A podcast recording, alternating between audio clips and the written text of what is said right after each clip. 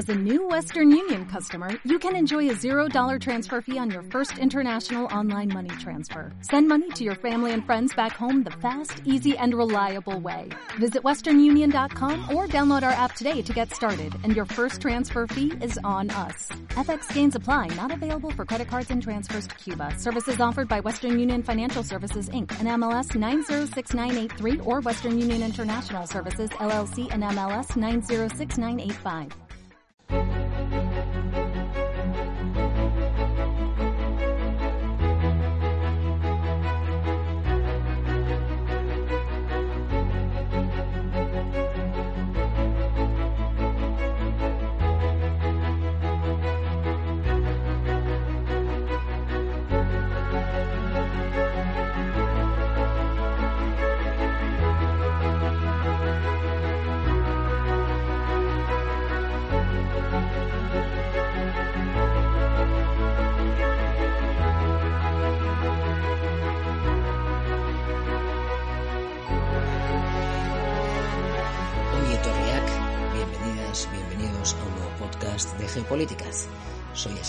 Y hoy hablaremos de nuestro compañero Pablo González. Pavel lleva ya un año en prisión preventiva en Polonia y su situación, si ha mejorado ligeramente, sigue siendo crítica. Tenemos que tener en cuenta que una vez que le detuvieron, lo mantuvieron incomunicado durante meses.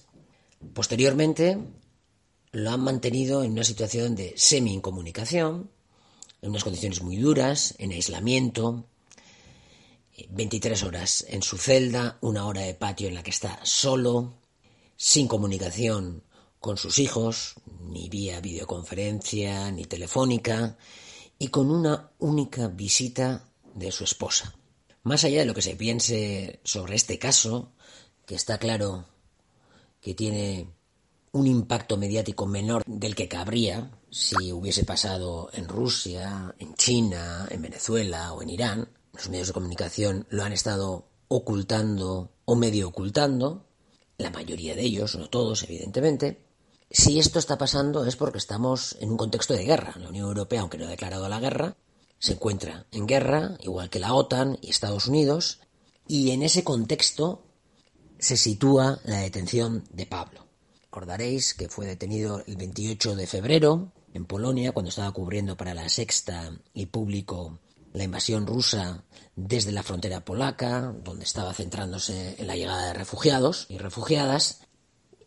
Y desde entonces las acusaciones principales son de que es un espía ruso, no se ha presentado ninguna prueba por parte de Polonia, más allá de que Pablo tenía dos pasaportes, uno ruso y otro español, en uno el nombre en español, el otro en ruso, en uno los apellidos de su madre, en el otro los apellidos de su padre. Esta es la única prueba que han mostrado hasta el momento.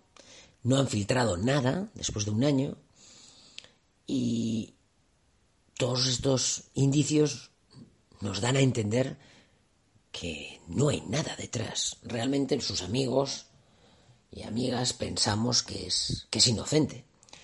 Pero evidentemente no nos tienes que creer a nosotros. Eh, sea inocente o no, le asisten una serie de derechos que se están vulnerando. De la Carta de Derechos Fundamentales de la Unión Europea, pero también de diferentes tratados respecto al trato que tienen que recibir los presos. Y Polonia todo esto lo está haciendo de gratis. En el programa de hoy hablaremos de este y otros temas relacionados con Pablo González. Para ello vamos a contar con Ollana Goiriena, su compañera, y después eh, tendremos una tertulia en la que conoceremos un poco más a Pablo y hablaremos del caso en profundidad. Para esta primera entrevista con Ollana Goiriena me va a acompañar Gabriel Escurdia, que es politólogo, analista de política internacional y miembro de Geopolíticas. Sin más, os dejamos con esa entrevista. Y como decíamos, pues ahora tenemos con nosotros a Ollana y vamos a hablar un poquito sobre Pavel desde un punto de vista más personal, no tanto sobre todo el proceso que hemos arrastrado este último año respecto a su detención y lo que está sufriendo su familia, sino propiamente para que le conozcamos más a, a Pavel, ¿no? A Pablo González. Y para ello nos va a ayudar Gavirel a conversar con, con Ollana. Caixo Ollana, Caixo Gavirel. Opa, hasta León. Hasta León. Eh, ¿Por dónde empezamos, Gavirel? No, yo creo que eh, después de un año de injusta prisión es importante intentar transmitir a, a, todas las personas que quieran entender quién es Pavel, que para nosotros, para la gente que le queremos y le conocemos, siempre va a ser Pavel. Eh, creo que es importante saber cómo es él, ¿no? Eh, es que es, curioso porque es un personaje, es un personaje. De hecho, el día que le detuvieron, eh, Miquel Ayestarán y Ibai y otros periodistas que estaban ahí en la frontera junto a él, eh, se estaban tomando una cerveza con él y sacaron un tuit, que luego quitaron, por cierto, en el que decían, jo, este tío es la hostia, es un campeón y tal, porque estaban flipando, ¿no? Porque pues Pavel es, una máquina, es, es una máquina de, de, de, transmitir, pues eso, eh, afabilidad, eh, cariño y luego además, pues bueno, con su gozarrón ruso, evidentemente, que tiene esa, esa peculiaridad y su, y su, estar, pues bueno, era un tío que transmitía, es un tío que transmite, pues bueno, una, una, una cosa específica y yo creo que es muy importante que, hagamos este podcast para, para que Ollana también y, todos sus amigos podamos transmitir, pues, pues eso, porque, porque realmente parece, tenemos la imagen pública de, de un Pablo González eh, espía, eh, oscuro, no sé qué, y nada de eso, o sea, al revés. O sea, si por no ser, no creo que, bueno, creo que, que lo que más identificaría sería, pues eso, hablar del Atleti, hablar de, de los amigos del Anchove, del Choco, esas cosas, ¿no? Y yo creo que eso es importante y, yo quería un poco incidir en esa idea, ¿no? En la idea de, de, del Pablo que está 23 horas al, al, día en una celda durante un año en un Guantánamo polaco de la Unión Europea, eh, con todos sus derechos humanos totalmente vilipendiados y totalmente, eh, bueno, machacados. Y, y, bueno, y que toda la impunidad que está teniendo la judicatura, las instituciones políticas, todos eh, obviando una realidad que es inaceptable, ¿no? Que por muchos cargos que le pongan en contra y por muchas acusaciones que pudiera tener, no existen públicamente ninguna de ellas, todo es humo, de momento por lo menos, y hasta que se demuestre lo contrario, no solo es que Pavel es inocente, es que Pavel está sufriendo vil prisión, lleva un año eh, incomunicado y yo creo que el contraste de ese año incomunicado tiene que ser su, el calor de su vivencia, ¿no? de su vida, de su vida en Euskal Herria, además. Pero igual, Ollana, ¿nos puedes contar un poquito su Aitona, ¿no? Eh, que es el que, el que va a la Unión Soviética, el que tiene que escapar, ¿no? Sí. ¿Cómo, cómo lo recuerda? ¿Qué, qué comentaba Pavel, Pavel sobre su, su, abuelo? Pues él hablaba de él como un tipo muy, muy simpático, muy, muy gracioso, muy dado al chiste y a la broma. Así era su abuelo que hace, pues no sé, unos 10 años más o menos que murió, igual algo más. Eh, así lo recordaba él. Eh, muy, muy jocoso, siempre, siempre haciendo bromas, eh, así un poco picantes también a veces. Eso es lo que, lo que decía de él.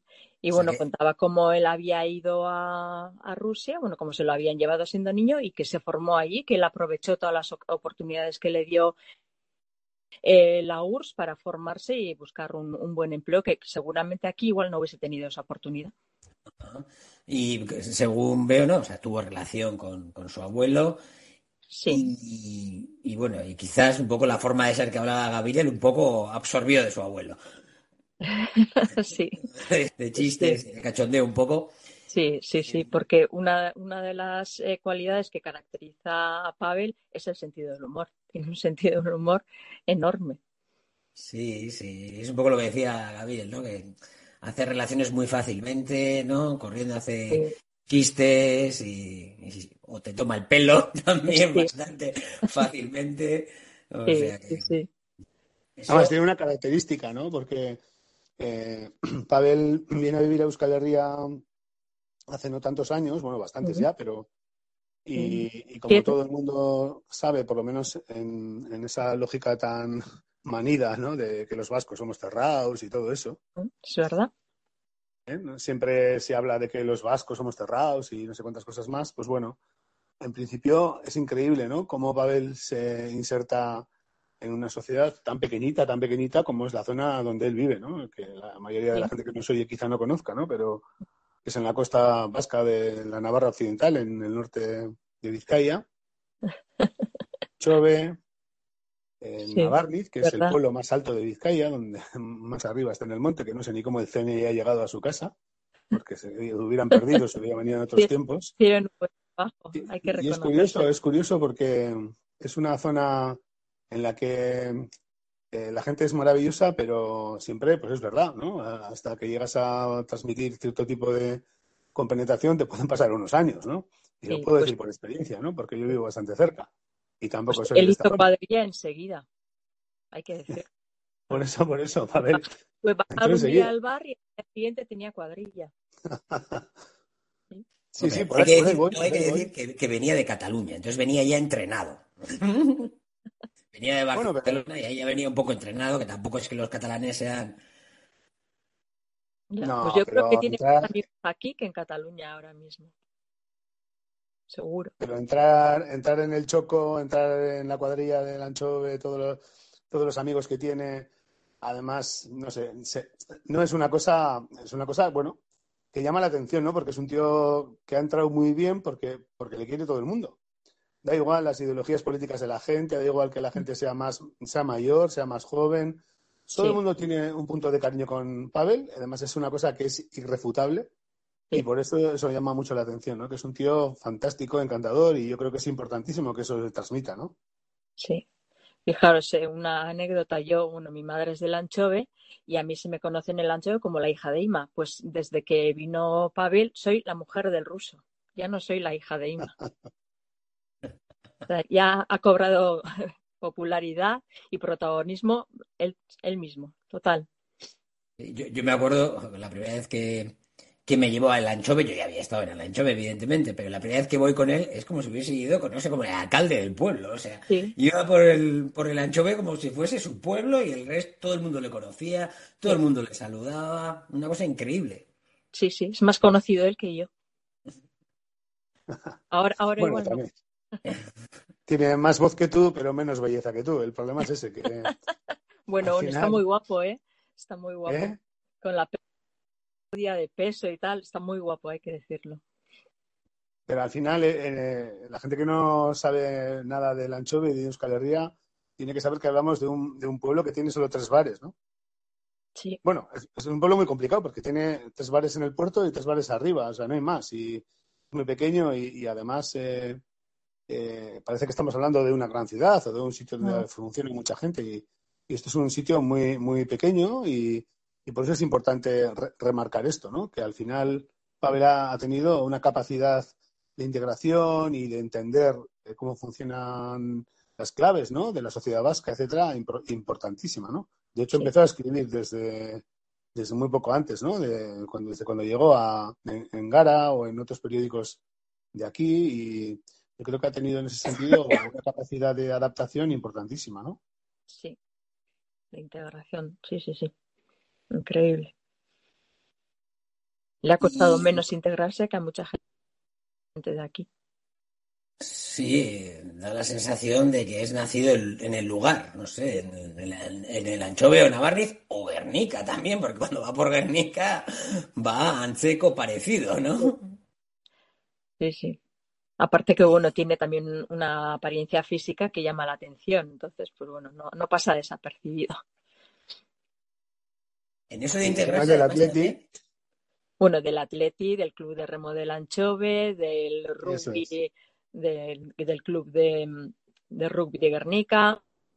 Y el Choco también estaba en el. Bueno, eso sí que hay que decirlo, que lo del Choco, yo recuerdo dos veces he estado con él en el Choco de Navarniz y siempre hemos tenido que llamar a Tuaita.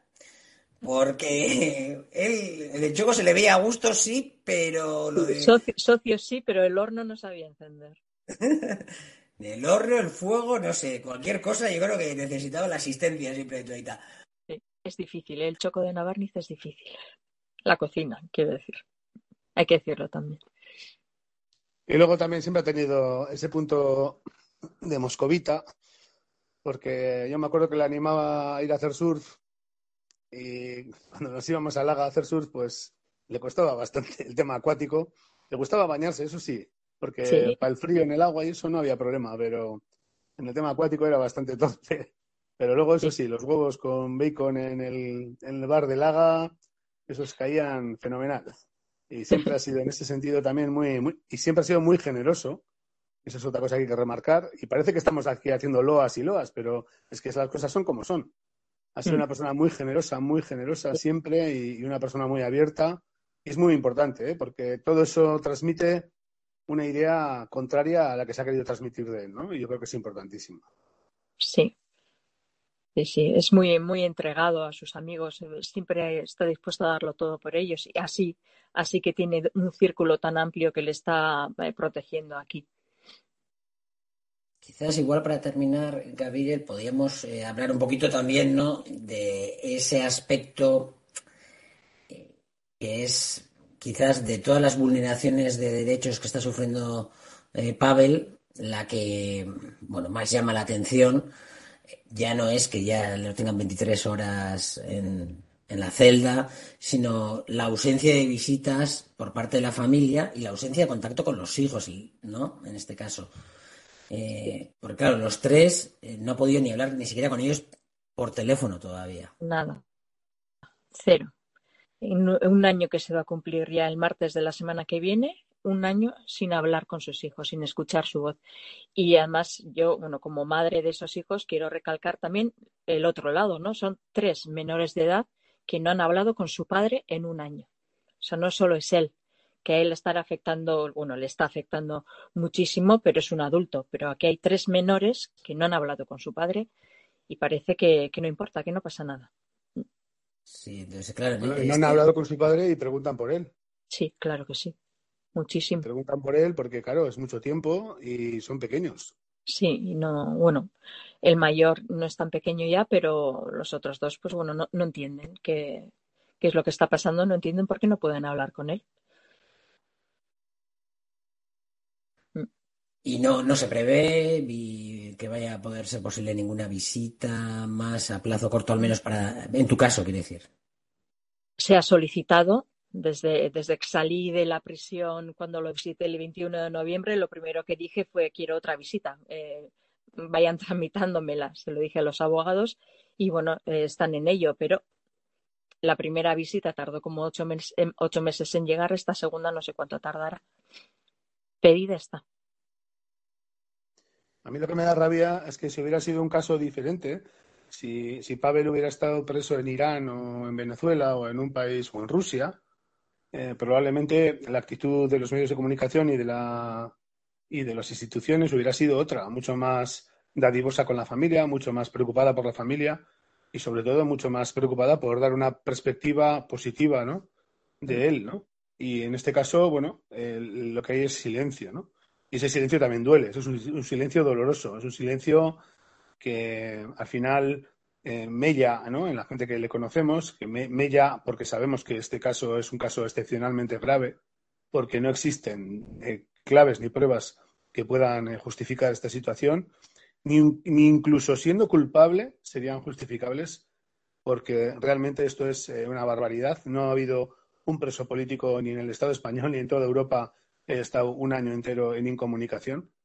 Y yo creo que eso es una cosa no solo que hay que denunciar, ¿no? que hay que hacer ver a todo el mundo, ¿no? que esto es una barbaridad, una salvajada que además responde a unas claves geopolíticas, a unas claves de política internacional que se escapan al individuo, a la persona, a la familia, mm. incluso al contexto de amigos que estamos en torno a él. ¿no?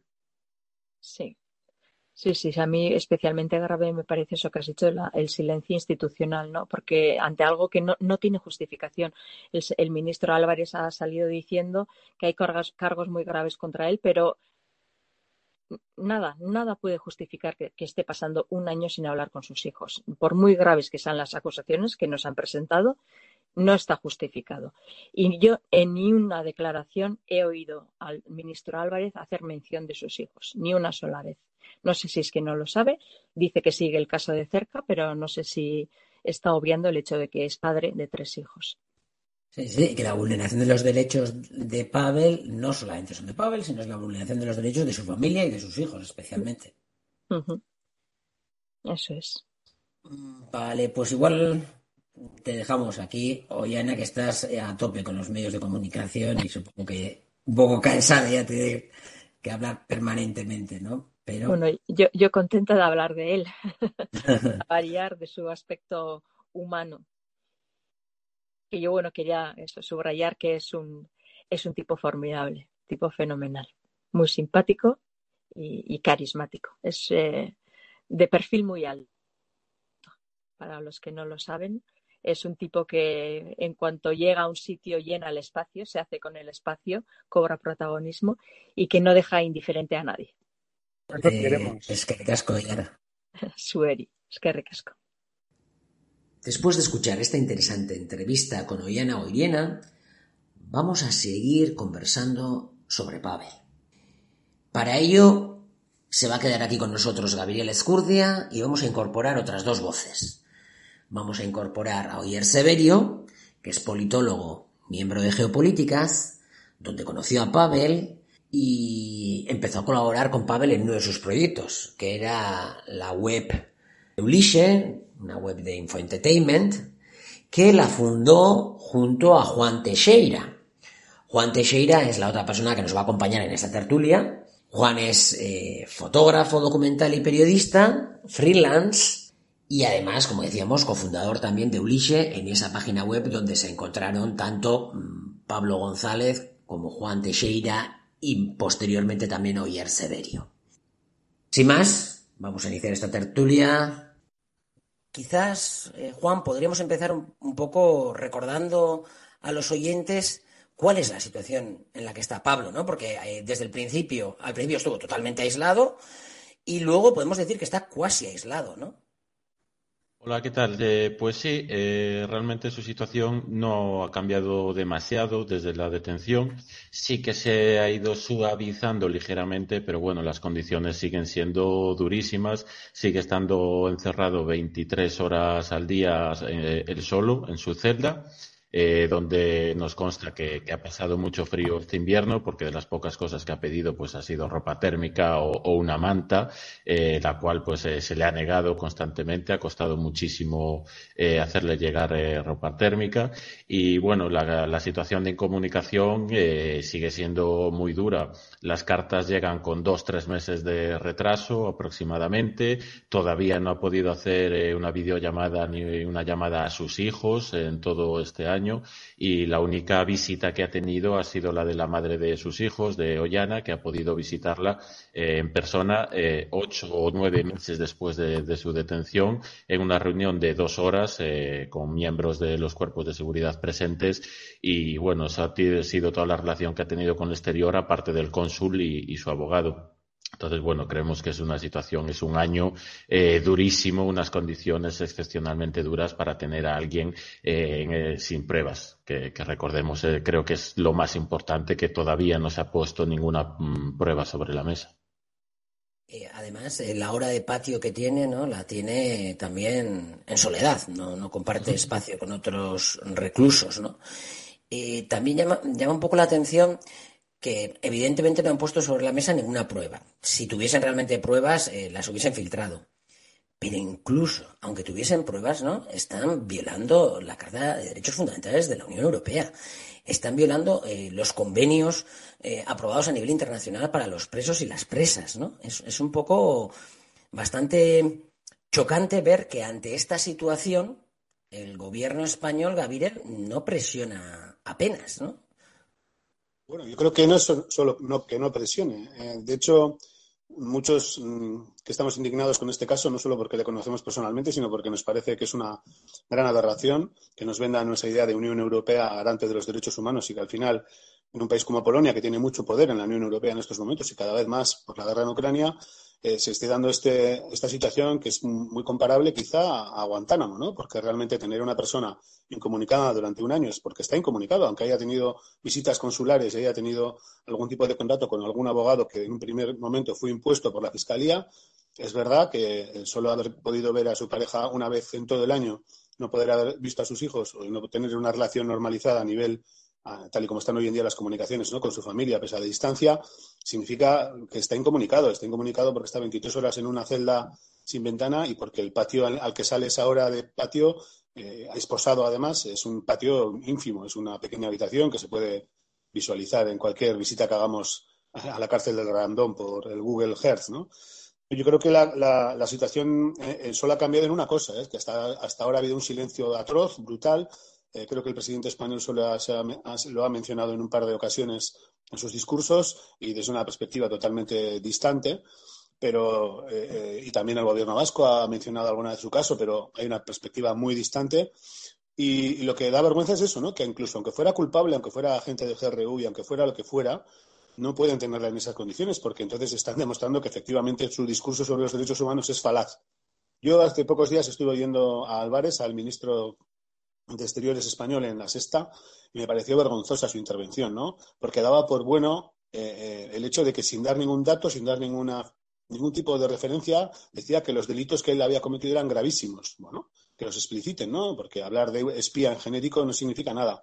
A mí me recuerda mucho el caso de Dreyfus, ¿no? El caso de aquel militar francés que, de origen judío que, bueno, que fue castigado por, por unas infundadas acusaciones y que fue un caso sonado durante el siglo XX, ¿no? Y que es un poco el, la referencia un poco de, los inocentes que son juzgados de forma eh, er, errónea y quizá de forma malintencionada y son condenados a, una condena además terrible. La condena de Pavel ya está, o sea, no solo es que esté en prisión este año, es que quizá eh, este, este, episodio de su vida va a tener un peso específico crucial en, su vida profesional, en su vida social, etcétera. Entonces yo creo que son muchos factores gravísimos que no se están teniendo en cuenta a la hora de valorar el caso. Eh, en este sentido, yo cuando recibía la semana pasada en la última carta de Pablo, Pablo me decía que ahora ya eh, puede ver la televisión polaca, eh, una televisión polaca en versión en polaco y otra en versión en bielorruso y otra en versión en inglés, ¿no? Y me decía, bueno, más o menos creo que me empiezo a hacer una idea de lo que está pasando ahí fuera, ¿no? Me lo decía porque eh, entiende él que la, la televisión polaca también eh, adapta eh, su discurso y, las informaciones para un público inglés, digamos, eh, sí, es un discurso más pro-occidentalista, pero, pero no tan hooligan como en polaco, y en cambio en bielorruso, bueno, está mucho más suavizado porque, claro, de alguna manera quiere lograr algún tipo de impacto entre los bielorrusos y las bielorrusas, ¿no? Y me decía, claro, viendo todo esto, cada vez tengo más claro que han querido desde un principio que yo no pudiera entrar a, informar sobre lo que estaba pasando en la guerra. ¿no? Oyer, ¿cómo era Pablo como, como periodista? ¿Cómo le gustaba trabajar? Creo que en Eulishi hicisteis también un pequeño documental al respecto, ¿no? ¿Cómo era? Sí, pues para mí era un gran profesional. Y digo que era un gran profesional por el hecho de que, bueno, intentaba contar las cosas como eran, ¿no? Y luego, bueno, pues en más de una ocasión le caían palos por todos los sitios por eso. Pero a ver, era muy riguroso, eh, digamos, con la información, con lo que contaba. Eh, bueno, siempre pues bueno, intentaba trabajar desde, bueno, desde un punto objetivo, y que sabemos que eso en el periodismo, pues que es muy difícil, ¿no? Porque igual nuestras opiniones o nuestras creencias, pues siempre, pues aunque sea de una manera mínima, nos acaban influyendo, pero bueno, para mí siempre ha sido y siempre será un gran profesional en ese sentido, porque bueno, eh, hacía mucho trabajo para obtener muy buena información, lo contrastaba y era muy equilibrado en ese sentido, ¿no? Entonces, pues yo lo calificaría como un gran profesional, como pocos que quedan hoy en día, ya en el mundo del periodismo, que están sometidos ya más al, al dictado de la propaganda, de un lado o del otro, o que son rehenes de su propia ideología. Eh, Juan, eh, seguramente tú también que viajaste mucho con, con Pablo, ¿no? Yo recuerdo que alguna vez cuando he viajado con él y tal, eh, escuchaba mucho, ¿no? hablaba con mucha gente diferente y escuchaba mucho antes de escribir nada. Sí, efectivamente. Necesitaba recabar muchísima información para cada artículo, para cada pieza. Eh, incluso yo a veces eh, era una discusión que teníamos habitualmente. Yo era en plan, joder, tenemos que sacar más cosas, tenemos muchísima chicha aquí. Eh, esto otro periodista con todo esto que tenemos acaba 20 cosas. No, no, tranquilo, hay que explicarlo bien, hay que hablar todavía con estos y con estos otros. Es decir, es un, es un periodista, eh, Oyer, por favor, habla de él en presente, que me estaba dando un poco de yuyu hablar en pasado. Y sí, el problema eh, que va a tener un poco a partir de ahora es lo que decía Gabriel, que su vida se ha visto truncada no a nivel personal, psicológico y profesional también. Y creo que es muy importante también lo que comentaba de que eh, a él no les no interesaba que, estuviera en Ucrania cubriendo el conflicto y yo creo que todo empieza ahí. Cuando los servicios secretos ucranianos eh, pues nos interrogan eh, apenas diez días antes de, la invasión rusa y yo creo que ahí le dejan bien claro, mira, no tenemos nada contra ti porque las pruebas que le presentaron eran absurdas, era escribir para Gara y tener una tarjeta de la caja laboral Cucha, esas son las pruebas que, que le dijeron que tenían sobre él y él ahí se dio cuenta que, que, era un farol y que simplemente estaban intentando captarlo o asustarlo un poco para, para que no informara, digamos, como lo estaba haciendo hasta ahora que pasa que, claro, ahí la, bola de nieve empieza a rodar, se mete también ahí por el medio y, bueno, pues eh, después ya en Polonia creo que es donde todo se, se va un poco de madre, pero creo que los tiros van un poco por ahí, eh, que no interesaba para nada que un periodista como Pablo, que tenía un amplio conocimiento de, la región y, de la guerra, porque recordemos que nosotros lo cubrimos desde 2014 que, que empezó la guerra y tenía información, contactos en ambos bandos y, bueno, creo, creo que los tiros iban un poco por ahí. Todos sabían que Pablo no se iba a caer ni iba a dar eh, simplemente la versión de, ninguno de los dos bandos, sino que iba a querer contar las cosas en profundidad. Eh, algo que yo he echado muchísimo de menos en, la cobertura de, esta guerra, que es muy difícil hacerse una idea porque faltan periodistas como Pablo que pongan un poco de cordura y profesionalidad y rigor periodístico. Sin duda, porque estamos asistiendo a una guerra de propaganda en la cual en nuestro lado del mapa eh, vemos que los medios de comunicación principalmente se dedican a hacer propaganda eh, o reporterismo en el cual reportan lo que están diciendo los gobiernos de Kiev, eh, Washington, la OTAN, etcétera. ¿Sí, ayer?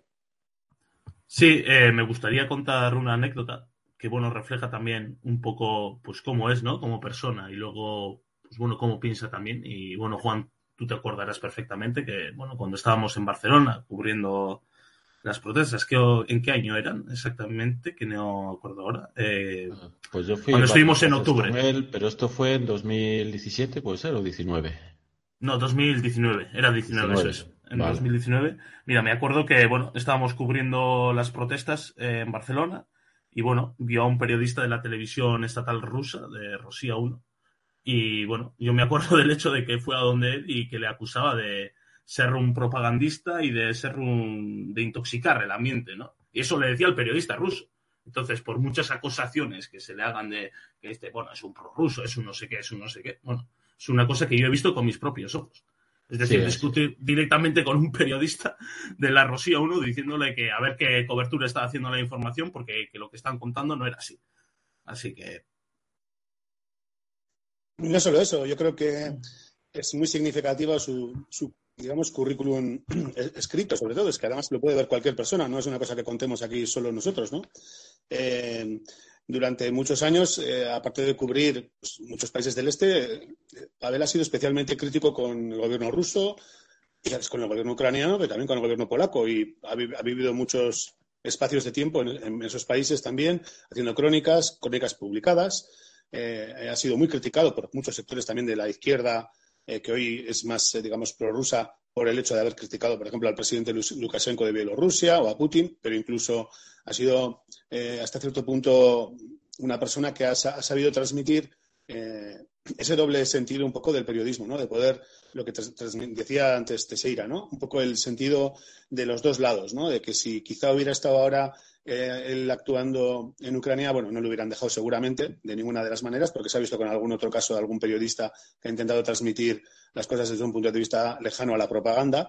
Pero es cierto que él conocía las dos partes y como conocía las dos partes hubiera tenido una perspectiva muy diferente de la que ahora mismo se implementa en todos los medios. ¿no? Pero, por ejemplo, yo sí creo que uno de los castigos que está sufriendo es por el hecho de haber informado durante bastante tiempo sobre Polonia. ¿no? Eh, Pavel tenía mucha relación con Polonia, había vivido en Varsovia bastantes eh, fases y yo creo que ahí él, sus crónicas eran muy críticas con el gobierno polaco, muy críticas con la derecha polaca, con toda la represión que hay al movimiento LGTBI, eh, sobre la situación de la izquierda polaca, etcétera. Entonces, eh, en ese sentido, los polacos, hasta cierto punto, para mí, han demostrado cierto tipo de frivolidad, porque si bien quizá Pavel, cuando sale de Ucrania y viene a casa porque el CNI ha acudido a su casa, eh, preocupado, eh, en pocos días vuelve y vuelve a Polonia a informar desde la frontera polaca, nada más y nada menos que con eh, periodistas muy conocidos en el País Vasco, como Mikel Ayestarán o como Ibai Arvide,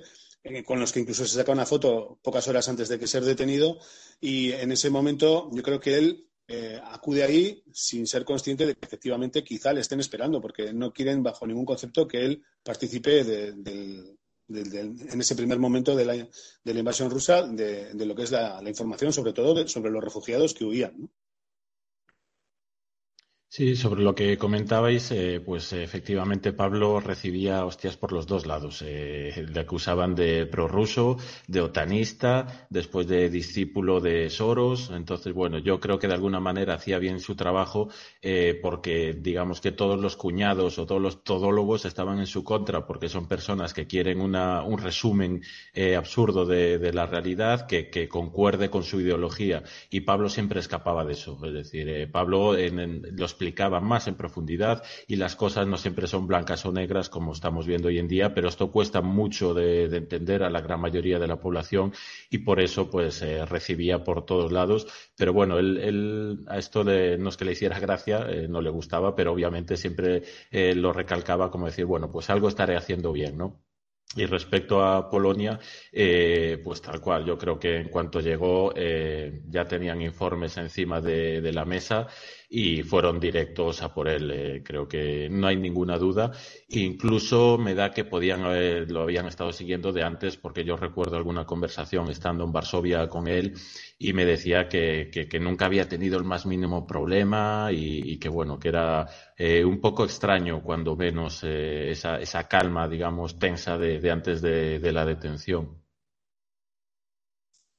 Y es verdad que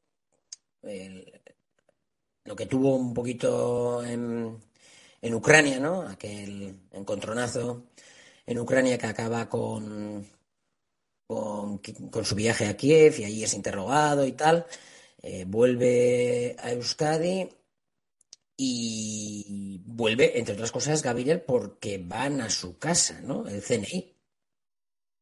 Sí, porque además lo, curioso es que la casa de Pavel, que es la casa familiar, está bastante, bueno, a desmano, por decirlo de alguna manera, ¿no? Es una zona montañosa y y bueno, pues van dos furgonetas del CNI, de la Policía Nacional, eh, de paisano, y no entran a registrar la casa ni absolutamente nada más que a, bueno, a amenazarle, a, a condicionar a su compañera en el sentido de que si era consciente de con quién vivía, que si sabía que vivía con un traidor a España, es una cosa divertida esta y también si sabía que bueno pues su marido era un espía y no sé cuántas cosas más ¿no? entonces no es una cosa muy lógica porque si de verdad haces un operativo contra un espía pues lo lógico es que entres en su casa y busques entre sus papeles no digo yo vamos yo creo que sería lo lógico y teniendo en cuenta además que el CNI estará coordinado con la inteligencia polaca y con la inteligencia ucraniana más aún pero no es más que digamos un, gesto no un gesto que, lo que lo que consigue es que Pablo venga rápidamente, ¿no? que vuelva a casa para ver cómo está todo y bueno, pues todo está en orden. Eh, de hecho, llega aquí eh, y una de las primeras cosas que hace es, eh, bueno, organizar, no él, el ayuntamiento de Lanchove, de un pueblo aquí cercano de la costa, una pequeña charla sobre la invasión de Ucrania. En ese momento estábamos todos los compañeros de geopolíticas dando charlas sobre, sobre Ucrania. Y de hecho yo le llamo y le digo, jo, pero la charla qué, si te vas, y sí, sí, me voy, me voy, no te preocupes que ya lo he dejado atado y me voy porque tengo que estar allí. Y ese, ese por qué se tenía que ir con tanta prisa, pues no sé, es una de las grandes eh, dudas, ¿no? Porque si él no se marcha el 27 de febrero, pues quizá no le hubiera pasado absolutamente nada de esto, ¿no? y no sabemos, bueno, hay una teoría que habla de que efectivamente tenía presiones por parte de algunos medios para acudir, pues porque tenía algún tipo de contrato o de algún tipo de, vínculo con esos medios y, no lo sé, no lo sé, la verdad eso no sé, no sé definirlo porque creo que lo sabe él, pero esa, esa presión para ir tan, tan inmediatamente después de haber llegado a las, a las pocas horas, pues no, no lo sé, no lo sé, la verdad.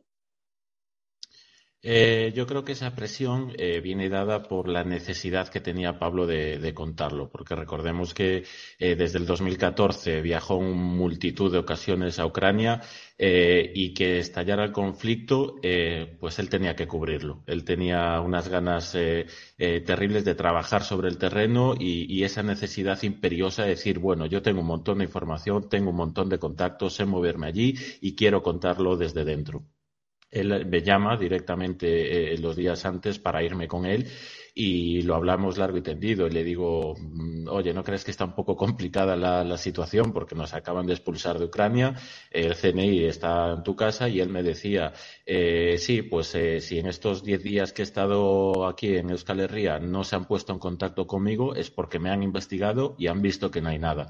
Entonces, él estaba convencido de que era un poco un farol y una forma de decirle, córtate un poco con tus informaciones o, asustarlo un poco para coartar su, libertad de, expresión eh, y, de prensa. Y, que bueno, que él lo tenía muy claro, que, algo pasaba, que, pero bueno, él, yo creo que estaba, confiaba plenamente en su inocencia sabía que, no había nada y por lo tanto dijo, bueno, pues me arriesgo, eh, aunque pueda, digamos, eh, pasar algo, eh, yo soy totalmente inocente y no va a pasar nada. Estamos en la Unión Europea y no puede, y obviamente pues no se imaginaba lo que podría llegar a pasar y lo que realmente finalmente ha pasado. Entonces yo, él era consciente de que de que bueno que era tenía su riesgo pero se impuso, digamos, sus ganas de su, su labor, su profesionalidad periodística. Pero sí que sí que es cierto que, que también tenía ese, estaba en ese punto de decir, eh, bueno, pues la sexta me, ha contratado para cubrirlo y sé que si entro y sé que si lo cubro eh, voy a estar eh, con grandes medios que, que, no es que quisiera estar en grandes medios, sino llegar al gran público. Es decir, porque siempre nos hemos sentido un poco como en, el sentido independientes, de que llegábamos a un poco a muy poca gente y esta era la, posibilidad, digamos, de dar un paso en su carrera y decir, bueno, pues llego arriba y, y puedo llegar al gran público y hacer mi trabajo desde una plataforma mucho más grande que hasta ahora y a un público más amplio. Y bueno, en ese sentido, pues la sexta yo me imagino que sí le metió algo de, presión para, para, estar ahí, pero obviamente, eh, como hacen con todos los freelance, eh, únicamente se quedan con el trabajo, pero todas las responsabilidades con el trabajador eh, no están. Y lo hemos visto pues tras su detención. La sexta no lo ha cubierto para nada, no se ha interesado absolutamente en nada y, y bueno, pues simplemente se aprovechan y sangran a los freelance y después cuando hay un problema, pues oye, eres independiente. Es curioso lo de, para mí lo del CNI, cuando va a casa de Pavel, ¿no? Eh, va a amedrentar directamente, es, es obvio. Eh, como decía Gabriel, ni entra en su casa, ni hay registros, ni nada. Si fuese realmente un espía eh, y tuviesen indicios al respecto, pues seguramente habría algún tipo de orden judicial o lo que fuese para poder entrar y buscar, ¿no? Y buscar y recabar pruebas. Eh, no lo hacen, lo que hacen es amedrentar. Esto también hay que decírselo a los oyentes, lo sabemos la mayoría. Pero con dinero público se están pagando a gente que va a amedrentar, a amedrentar a la esposa de Pablo y a su familia. Y lo que buscaban era un poco coartar, ¿no? Que, que se cortase un poquito a la hora de seguir haciendo su trabajo como periodista respecto al menos a entonces el conflicto en Ucrania. Todavía no había estallado no se había iniciado todavía la invasión rusa. Y claro, eh, dos o tres días antes de la invasión, vino a nuestra casa, comió en casa Pablo, y me acuerdo un poquito lo que dice Juan, ¿no? Eh, me decía, joder, es que eh, esto es la leche, o sea, llevo desde el año 2014 allí, tengo un montón de contactos, a un lado y otro. es como la oportunidad de mi vida, ¿no? Cubrir un conflicto en el que he invertido tantas horas, ¿no? Y sí que yo también le, le, veía eso, ¿no? Como que estaba como muy fastidiado por el tema, pero también me decía lo mismo. Me decía que, bueno, es que a mí me habían dicho, eh, su abogado le había dicho, que si el CNI había ido a su casa a amedrentar, pues lo más probable es que cuando él volviese, pues el CNI trataría de hablar con él, ¿no? Eh, trataría de hablar con él al menos, ¿no? Para seguir amedrentándole o para ponerle las cosas claras, ¿no? Eh, no pasó, no pasó. Él volvió y, el CNI no se puso en contacto con él, no aparecieron a hacerle una visita a él.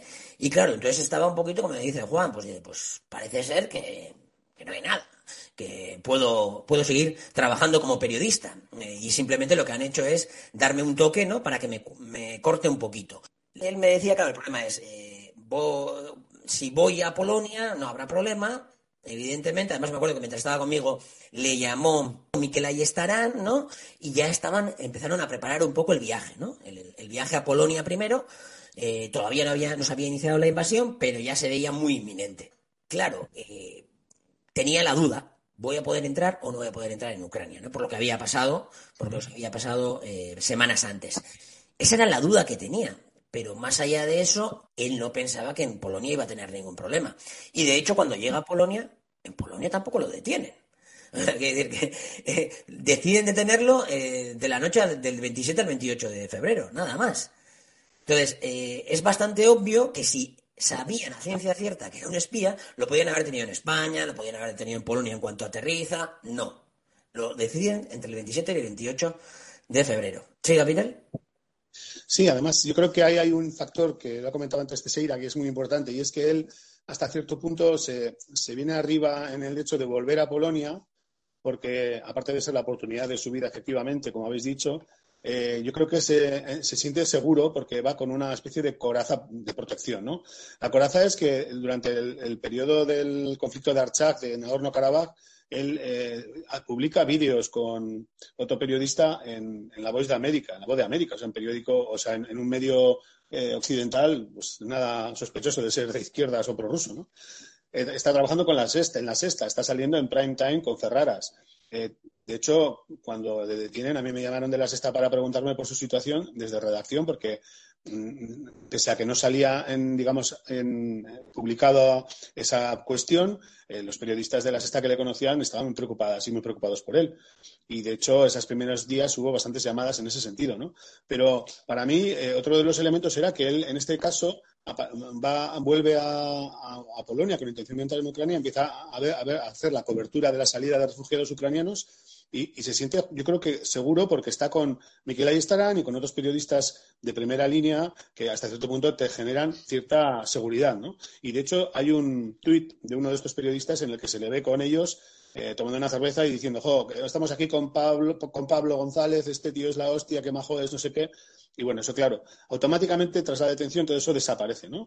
Eh, por los motivos que fueran, pero yo creo que ahí ha habido una falta de deontología profesional por parte de muchos profesionales y por parte de los medios, porque pese a que, como dice Teixeira, los medios son una máquina de comerse a los freelance y, comerse la información y no ser luego eh, coherentes con un posible pago a eso, eh, por deontología profesional este caso tenía que haber estado en primera línea. Si esto hubiera ocurrido en Irán o en Venezuela o en otro país, estaría Pablo Pavel todos los días en la primera página de los medios. De hecho, Ayer fue absolutamente escandaloso oírle a Álvarez, al ministro de Exteriores, en la sexta, hablando de la liberación de una joven española que había estado detenida en Irán, hablando del caso de un jubilado valenciano que está presuntamente preso en Crimea, en, zona rusa, un, jubilado que llevaba años haciéndose fotos y sacándose vídeos con los neonazis eh, de Private Sector en, Ucrania, ¿eh?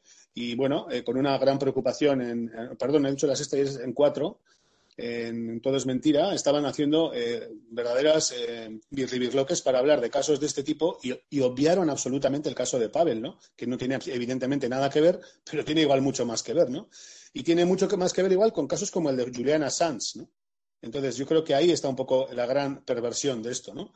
Que Pavel era un tío que no interesaba, que era un chivo expiatorio perfecto y que es el tonto útil de una situación compleja a nivel geopolítico mundial y en el que se ve claramente que por la actitud de los gobiernos y por la actitud de los medios, pues es eh, prescindible absolutamente y no, y no es el caso de otros españoles que están en situación parecida en otros países, pero eso sí son primera, primera línea de, denuncia, ¿no?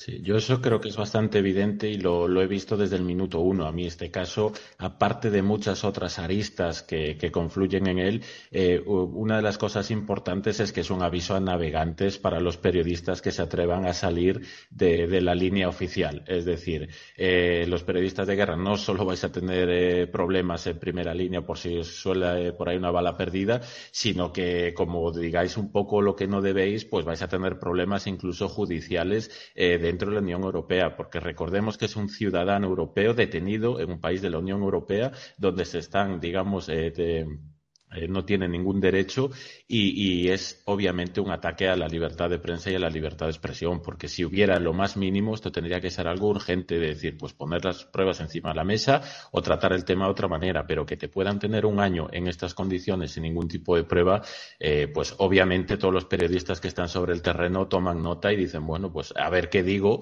eh, porque puedo ser el próximo. Y yo creo que de eso hay mucho.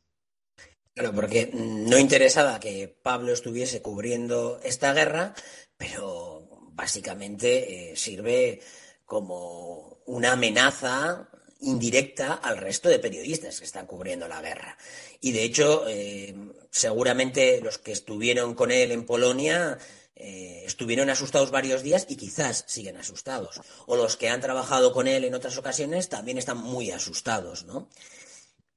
Sí, he, hablado con algunos compañeros que están sobre el terreno y, los lo notan y lo sienten en propias carnes de decir es que hay miedo, hay miedo entre los periodistas eh, porque hemos llegado a una polarización eh, del tema que, da miedo. Es decir, yo tengo que medir mucho mis palabras e incluso hay compañeros pues, que están en Ucrania que no se han manifestado en torno al caso de Pablo y me lo han dicho directamente por miedo por decir, eh, yo no quiero que me vinculen, que me vengan el SBU directamente a preguntarme por esto, porque yo eh, es mi vida, lógicamente, y estoy sobre el terreno y es peligroso, y claro que lo es, porque el SBU está salido de madre en todas estas circunstancias, tiene carta blanca para hacer y deshacer, y obviamente, pues, pues asusta bastante.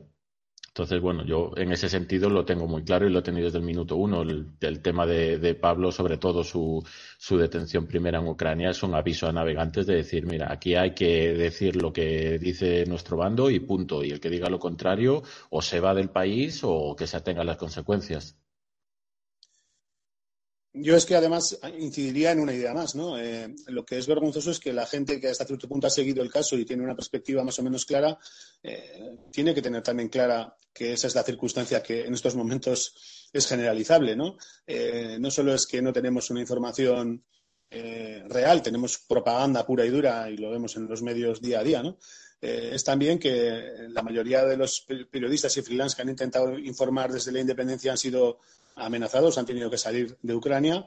Eh, luego nos cuentan la disculpa de que no, es que como Rusia no da visados para informar, pues no se puede ir, porque claro, en Rusia no hay libertad de prensa y en Ucrania sí, claro, ese es el, gran debate, ¿no? En, en, Ucrania tienes libertad de prensa si dices lo que el SBU te dice que digas, si no, no hay libertad de prensa. En Rusia no lo sé, pero yo hay otros periodistas que están informando del Donbass o de otras zonas eh, desde allí en directo y bueno, no creo que tengan las cortapisas que tienen en este caso periodistas que están informando del lado ucraniano. Pero bueno, todo eso es algo que si se quiere visualizar, se puede visualizar. A mí lo que me da rabia es que muchos sectores progresistas y gente que hasta cierto punto tiene una perspectiva crítica con la situación política, geopolítica mundial, esté en estos momentos, pues no voy a decir que en silencio, pero con un perfil muy bajo en el caso de Pablo, ¿no? O de Pavel, mejor dicho. Yo creo que eso es algo muy criticable porque además, por el otro lado, por, el, ímpetu de los sectores más reaccionarios y más fascistas que hay en el Estado español, existen decenas de tweets y decenas de mensajes en todos los ámbitos en los que sin ningún tipo de rubor ¿no? criminalizan a Pablo y le insultan y, le tratan fatal. ¿no? Y yo creo que ahí tenía que haber habido un muro de contención. No se puede permitir, porque esto no solo es la condena eh, sin juicio de un año de prisión, de incomunicación, de no estar con la familia. Es también el vilipendio de su imagen pública, el vilipendio de su trayectoria profesional y el vilipendio de una persona que no puede defenderse. Entonces, ahí tendríamos que estar todos los demás para defenderlo, ¿no? Lo que pasa que, como bien, bien es sabido, los que tenemos una perspectiva muy crítica de la situación geopolítica mundial, pues no tenemos acceso a los media como quizá hubiéramos tenido en caso de estar en, en otra línea respecto a este caso y respecto a la guerra. ¿no? Sí, yo creo que Pablo se ha envuelto, visto envuelto en esta polarización de la sociedad y, pues eh, un amplio espectro del público del Estado español lo, ha crucificado antes siquiera de, conocer su caso y, simplemente pues lo que hablábamos por haber nacido en Rusia, por escribir en Gara, por tener eh, digamos una serie de circunstancias vitales concretas, pues es suficiente digamos para crucificarlo. Y luego a eso sumamos que algunos medios pues se dedicaron a desinformar desde el principio, y en esto siempre me gusta poner nombres y apellidos, el correo, por ejemplo, ha sido de los que más daño le ha hecho y eso que, conoce a mucha gente en el correo, eh, porque recordemos que estudiamos juntos en el máster de, la UPV el correo, eh, tenía relación con ellos de algún modo y no dudaron en saltar a su yugular. Yo recuerdo perfectamente ese artículo publicado en el correo en el que se dice abiertamente detenido el periodista Pablo González con dos pasaportes con diferentes nombres, eh, bueno, dando eh, a entender que, es un espía ruso sin, mayor prueba, cuando ellos sabían perfectamente que el, el tema de los dos pasaportes, por qué era y por qué no, y bueno, incluso lo he visto esta mañana me, ha explotado un poco la cabeza con un tuit de apoyo de Mónica Oltra a Pablo González y en los comentarios pues saltaban toda esta gente ultra medio fascista de, extrema derecha eh, acusándolo de espía ruso y muchos pues utilizaban ese artículo como, como prueba. De decir pues si tenía dos pasaportes con diferentes nombres pues eh, blanco y en botella era un, es un espía ruso. Entonces bueno entre la opacidad del gobierno eh, la desinformación de algunos medios y el silencio de otros se ha creado una atmósfera eh, terrible que, digamos, pues eh, ya se le ha culpabilizado no solo desde el gobierno de Polonia, sino desde la, de, gran parte de, la imagen en, el Estado español. Yo, eh, como portavoz de la Asociación Free Pablo, durante todo este año hemos estado luchando para que este caso siga en los medios, dar información y las puertas, pues la mayoría de las veces han estado cerradas directamente algunos medios han apoyado claramente. Eh, pues destaco, por ejemplo, la labor de público que se ha involucrado mucho y ha informado de verdad y ha indagado y se ha preocupado por el tema, pero ha sido de los pocos, de, los pocos grandes medios que han estado ahí. Eh, la sexta, por ejemplo, es que ha sido vergonzoso toda la cobertura que ha hecho sobre esto cuando recordemos que era que trabajaba para ellos y con pues eh, desde televisión española a, todos los demás medios. es, es horrible todo lo que ha sucedido a nivel mediático con este este caso. Sin duda, eh, como comentabas Juan, realmente quien se ve que está interesado por el caso y por darle eco informativo, desde luego es público. No, hay duda que, está haciendo un trabajo muy importante al respecto. Has comentado la, asociación Free Pablo, ¿no? Eh, quizás igual ahora toca un poquito de, de explicar eh, cómo se crea la asociación, cuáles son sus objetivos, cómo se puede ayudar. Pues eh, Free Pablo eh, nació un poco como un grupo de WhatsApp. Cuando detienen a Pablo, pues obviamente todos los que lo conocemos nos quedamos alucinados con el desarrollo de los acontecimientos y empezamos a compartir la, información pues a través de, grupos de, este grupo de WhatsApp e intentar entender lo que estaba sucediendo.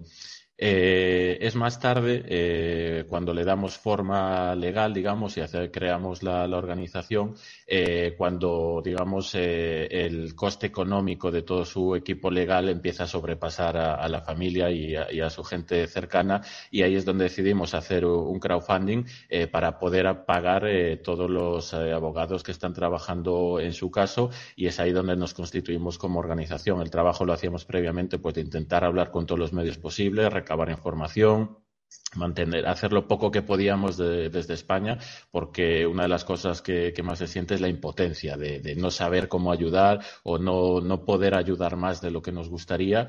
Y bueno, pues eh, finalmente decidimos abrir ese crowdfunding, eh, que bueno, si hay alguien interesado eh, en aportar, pues puede buscar en Google Free Pablo, que está la página web ahí con el número de cuenta y demás.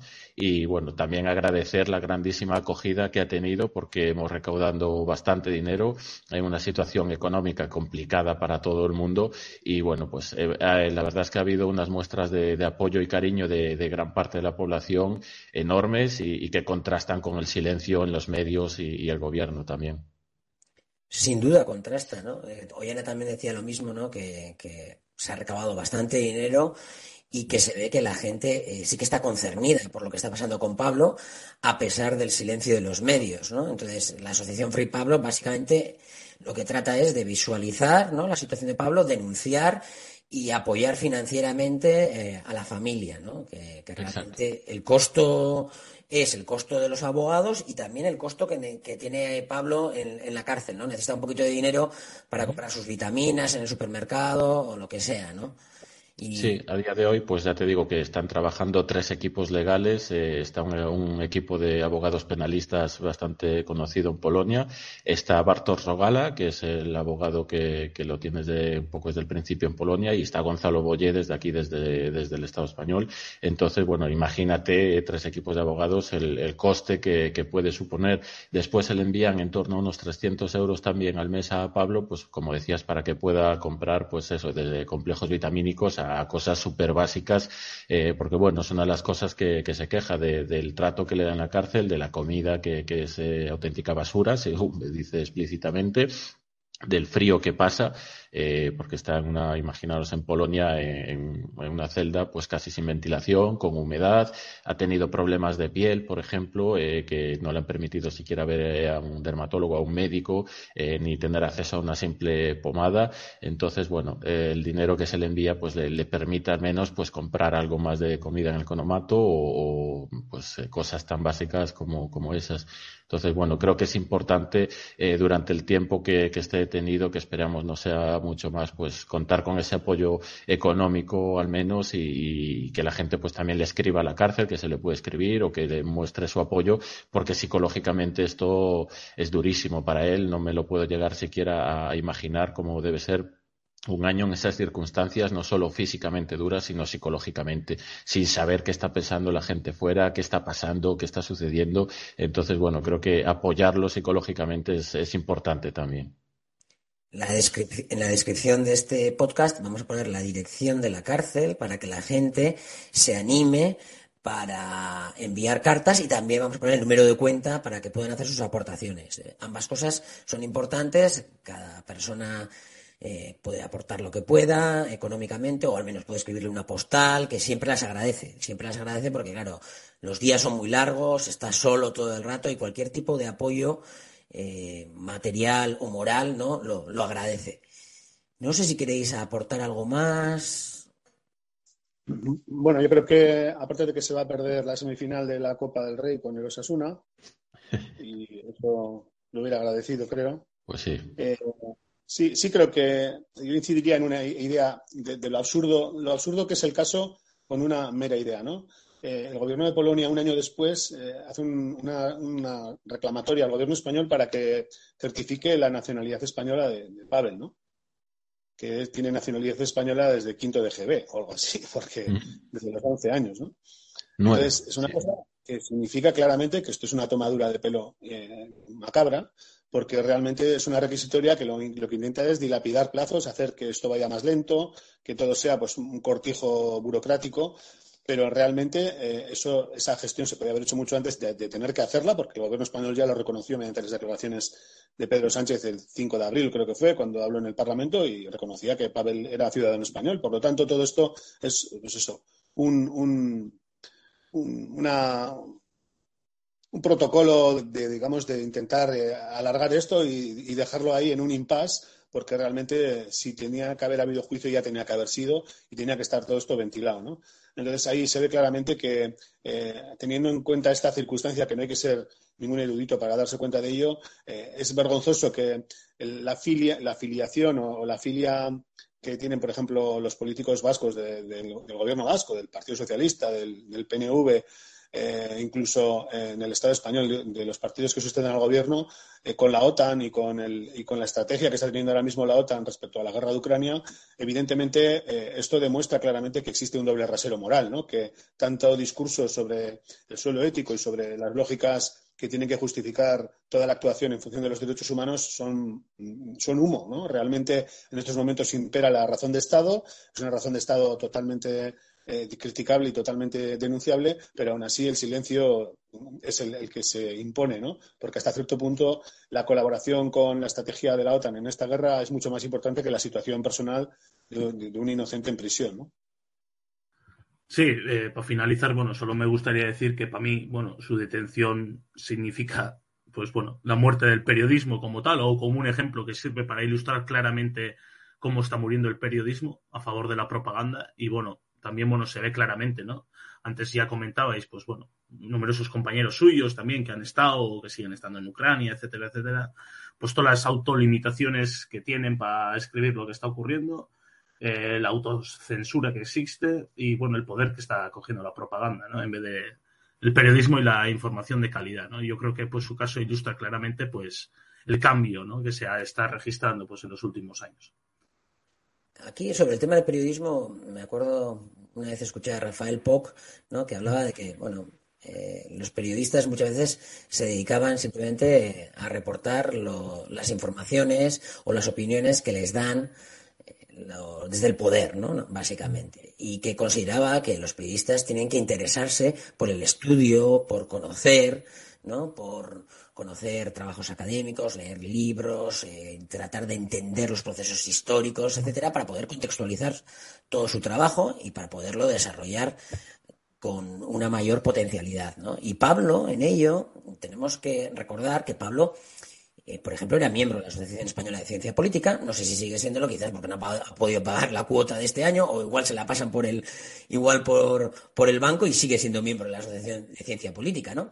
Y acudía a, congresos de, de, la Asociación Española de Ciencia Política y a congresos a nivel global, sobre todo europeo, ¿no? Sobre temas de política internacional, relaciones internacionales, y estaba haciendo una tesis y está haciendo, está matriculado este año en la Universidad del País Vasco para hacer su tesis doctoral sobre la reconstrucción de la ultraderecha en, Georgia, ¿no? Y eso nos da a entender eh, cómo trabajaba Pablo. No solamente escuchaba eh, diferentes voces, tenía paciencia antes de escribir, recababa mucha información, sino que estudiaba mucho también, ¿no? y eso yo creo que también es interesante subrayarlo. Y, una prueba más de que es un espía para muchos, porque contrasta tanto con, cómo trabajan los periodistas hoy en día, que dice, ¿para qué un periodista va a tener que estudiar tanto o tener tanta información? No sé, yo, eh, para mí Pablo es un ejemplo, eh, un, casi un héroe del periodismo en este sentido.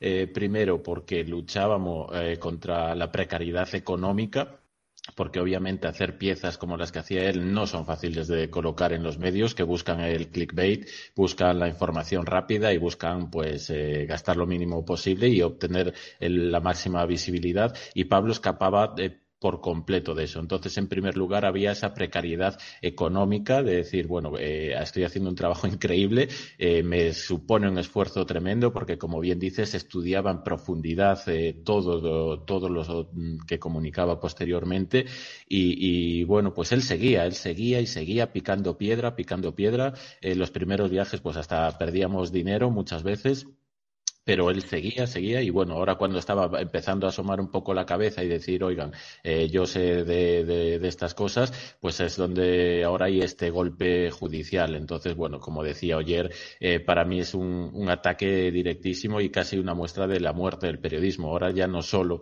hay precariedad económica y peligro, sino que, bueno, que te enfrentas a situaciones como, como las de Pablo. Ayer. Sí, bueno, siguiendo un poco lo que comentabais, bueno, el ejemplo podemos ver en el documental que hicimos sobre bueno, su trayectoria o su modo de ver eh, que tenía sobre el periodismo, su trabajo, etcétera, que se llama Vivir la guerra. El documental lo podéis ver en YouTube. Y ahí decía claramente que su principal labor era, lo primero, informarse de lo que ocurría para que luego explicara, eh, bueno, para que explicase luego al público por qué A iba contra B, por qué B tenía una alianza con C, C se llevaba mal, se llevaba mal con A, eh, y su trabajo pues, residía precisamente en eso, ¿no? En recabar información, en entender sobre todo lo que estaba pasando, y ahí, por ejemplo, pues bueno, todos los estudios que tiene hecho en ciencias políticas, en la materia y tal, pues se veía claramente que dominaba perfectamente el tema también y de su dominio del tema pues intentaba explicar eh, lo mejor posible, ¿no? Y eso se ve en todos sus trabajos y bueno, lo podéis ver también en el documental mismo, es decir, cuál es su filosofía de trabajo, cómo ha trabajado hasta ahora y yo creo que ese es el mejor ejemplo de cómo es Pablo González como periodista, un periodista pues excepcional. El, link del, documental lo pondremos también abajo en la descripción del, podcast. Yo quizás por aportar alguna cosita más eh, que igual se os ha quedado en el tintero, eh, recuerdo muchas veces hablando con Pablo, ¿no?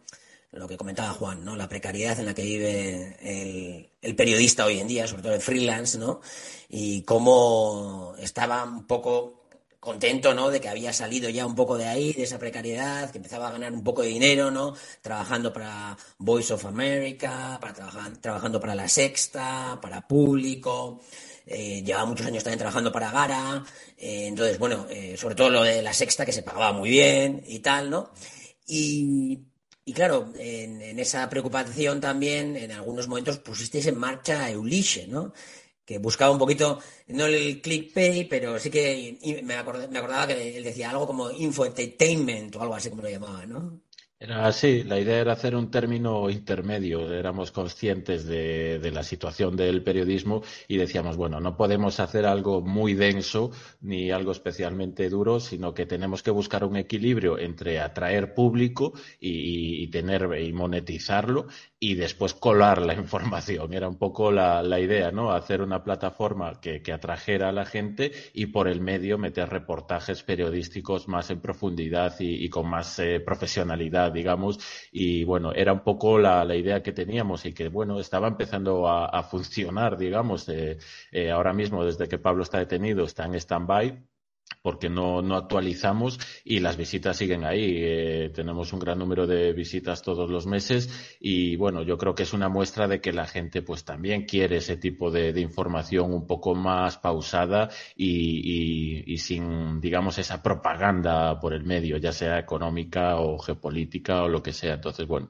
eh, Pablo, eh, invertíamos mucho tiempo en, esta web que todavía no, monetizaba. Era una, digamos, eh, un proyecto de, futuro que, nos hacía mucha ilusión y que, bueno, ahora está en stand-by junto a la vida de Pablo. Que además, con el tiempo, Ulises me da cuenta que quizás por la crisis que vive el mundo del periodismo y por aportar otras visiones no muy comunes, se empezaba un poquito empezaba a ser un pequeño referente también para muchos temas, sobre todo mm, algunos del ámbito eh, postsoviético, ¿no, Iyer? Sí, así es, así es. A ver, en Eulise trabajábamos eh, rigurosamente. Y yo me acuerdo, por ejemplo, con Juan, cuánto tiempo pasábamos, por ejemplo, para sacar un reportaje así de los que hoy se consideran como densos y tal. Pero, a ver, si pasábamos bastante tiempo en publicar, por ejemplo, reportajes de, de alto calado, los que luego fueron de alto calado, es porque pasábamos muchísimo tiempo recabando, contrastando información, etcétera, etcétera, ¿no? Entonces, yo creo que, bueno, el éxito de Ulises se explica por eso, ¿no? Por la calidad de información, eh, bueno, que dábamos y sobre todo por el trabajo que hacíamos. Por el trabajo que hacíamos, eh, pues, eh, digamos, sin recibir nada a cambio, ¿no?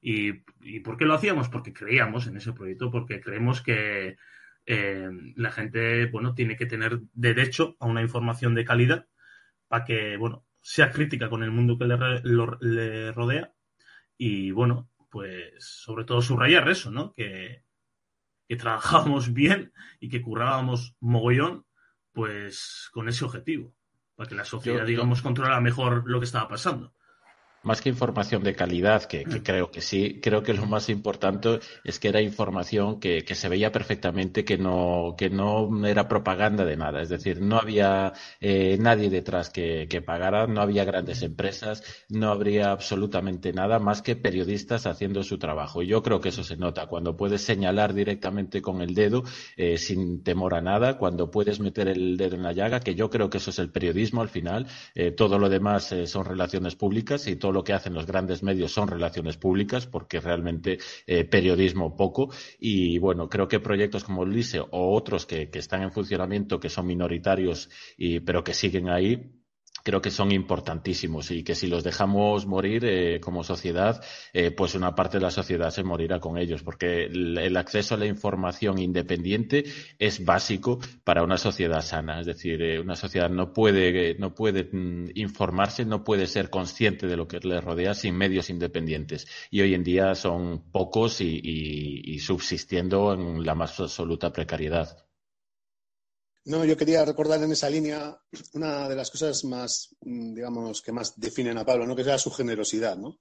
Porque Pablo, Pablo, ha sido súper generoso siempre, ¿no? Eh, eh, nosotros nos hemos juntado más de una vez, pues, amigos, unos amigos, para, para charlar, para hablar, para hablar sobre política internacional. No tenía ningún problema en, en ir con terceras personas, explicarse, contar anécdotas, contar sus puntos de vista. Ha sido muy generoso siempre. Ha estado dispuesto a hablar con cualquiera. Ha estado en muchos foros. Eh, no hay más que ver su, su catarba de amigos y de, y de, gente de su entorno, ¿no? que es tan plural y tan grande. ¿no?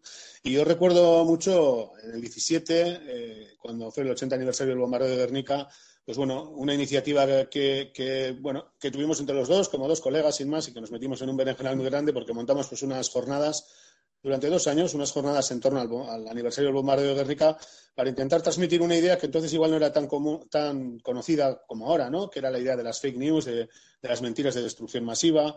Y bueno, pues, pues era una cosa que era bastante eh, locura, ¿no? Porque éramos dos personas, no éramos ninguna organización, ni un organismo, ni nada. Pero bueno, mediante las agendas de contactos y tal, conseguimos juntar a gente muy, muy interesante, gente que, como Asier o gente como Ayer, y gente también de geopolíticas, de otros ámbitos, y hicimos unas jornadas muy interesantes sobre, sobre, esa, sobre esa idea, ¿no? De cómo Guernica la habían bombardeado los alemanes, los franquistas españoles y los italianos y, y cómo la versión oficial era que la habían quemado los rojos y, separatistas, ¿no? Y que esa, fake news que durante muchos años existió, ¿no? Sobre la explicación del bombardeo de Guernica, que incluso hoy en día en algunos sectores de la extrema derecha siguen eh, implementándola, ¿no? De que se quemó porque los rojos la quemaron y que había un pésimo servicio de bomberos, etcétera pues eh, la, implementamos en función de la, situación que había en el Donbass y también en la situación de Siria, ¿no? Y bueno, yo creo que fue una experiencia muy bonita porque ahí Pavel demostró que efectivamente tenía mucha, mucho olfato periodístico, ¿no? Y sabía perfectamente por dónde iban a venir los tiros y de hecho el tiempo pues le ha dado la razón, ¿no? Bueno, para terminar, quizás eh, nos queda decir que además de trabajar mucho, eh, Pablo eh, también, pues estamos en el Congreso de Ciencia Política de Oyer, pues también le gustaba tomar sus cervezas, estar con sus amigos, echar unas risas, ¿no? Eh, el seguro que también, muchas veces en, en, Guernica allí, ¿no? Un plato de jamón, unas, unas cervezas y reírse mucho también, ¿no? Y con Juan, pues ni qué decir, en todos sus viajes, ¿no? Lo que vivisteis seguramente mientras hacíais el máster, ¿no? Que es una persona eh, afable, que le gusta estar con sus amigos, pasárselo bien. E, eso por encima de todo lo demás, yo creo. Exacto, sí, sí. Siempre es algo que a mí siempre me, chocaba un poco de, de, dónde sacaba el tiempo, además, porque era tan generoso en todos los sentidos, ya no generoso económicamente, me refiero a generoso al tema del tiempo, de, dedicarle tiempo a las personas eh, que estaban a su alrededor y que quería y a las eh, cosas que a nivel profesional realmente le, le llenaban entonces, bueno, yo creo que, todos los que lo conocemos no tenemos ninguna duda de, su eh, inocencia y, es por cosas como esta, porque Pablo es una persona abierta de par en par que, no puede mentir ni sabe mentir y, creo que los que lo conocemos, eh, pues de algún modo eh, sabemos eso. Es un libro abierto en ese sentido eh, y, una persona súper generosa de, pues en todos los sentidos. Ya te digo, el ejemplo es Ulises de que no ganábamos un duro y ahí llevábamos pues dos, tres años dándole con los de geopolítica, siempre haciendo los podcasts, pues estaba en la universidad sacándose el doctorado eh, viajando medio año, pues eh, con sus hijos, es decir, era una persona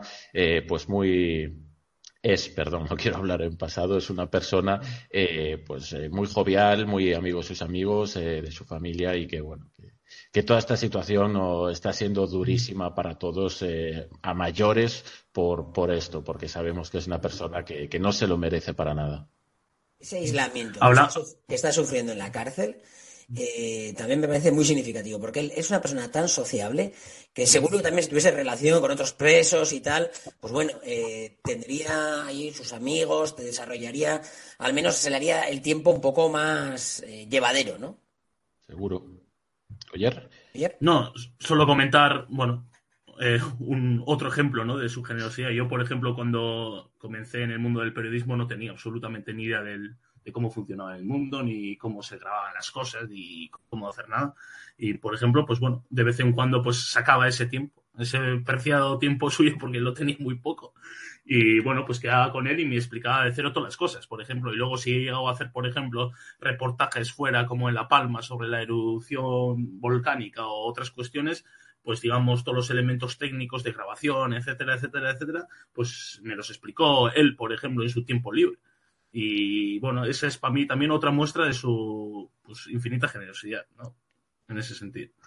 Bueno, esperemos que pronto podamos tomarnos unas cervezas con él, podamos celebrar su liberación con una comida y que, bueno, eh, pueda volver al mundo del periodismo. Va a ser un poco difícil realmente, pero esperemos que también pueda y, y que también pueda seguir adelante con su carrera académica.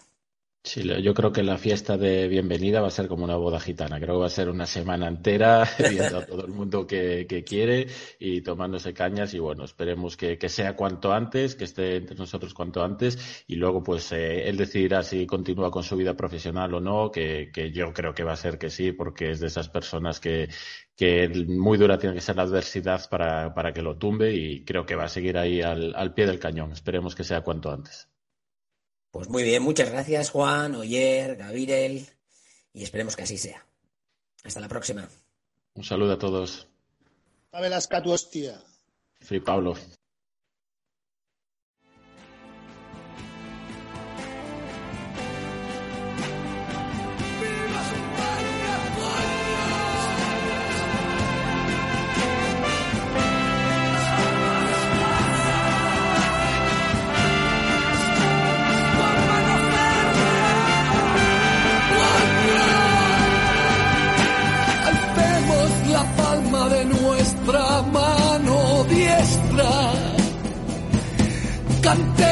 Cara al sol, aunque las nubes anuncien tormenta. La democracia es para los débiles de mollera. Y con los maricones a ver si acaba Rocco Varela.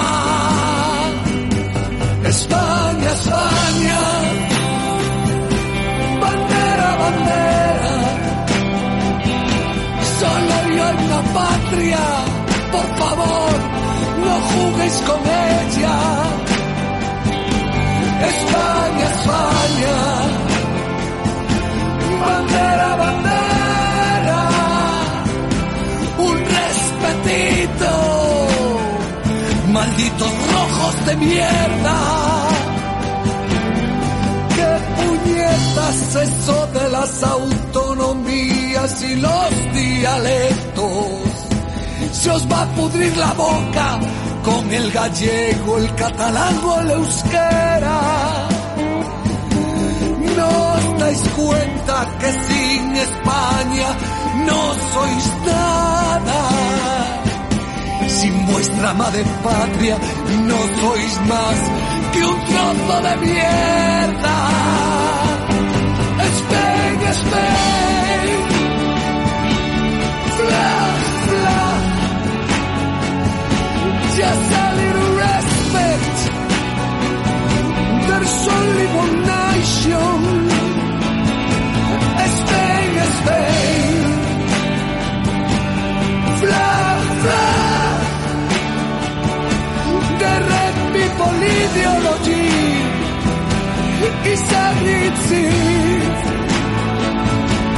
España, España,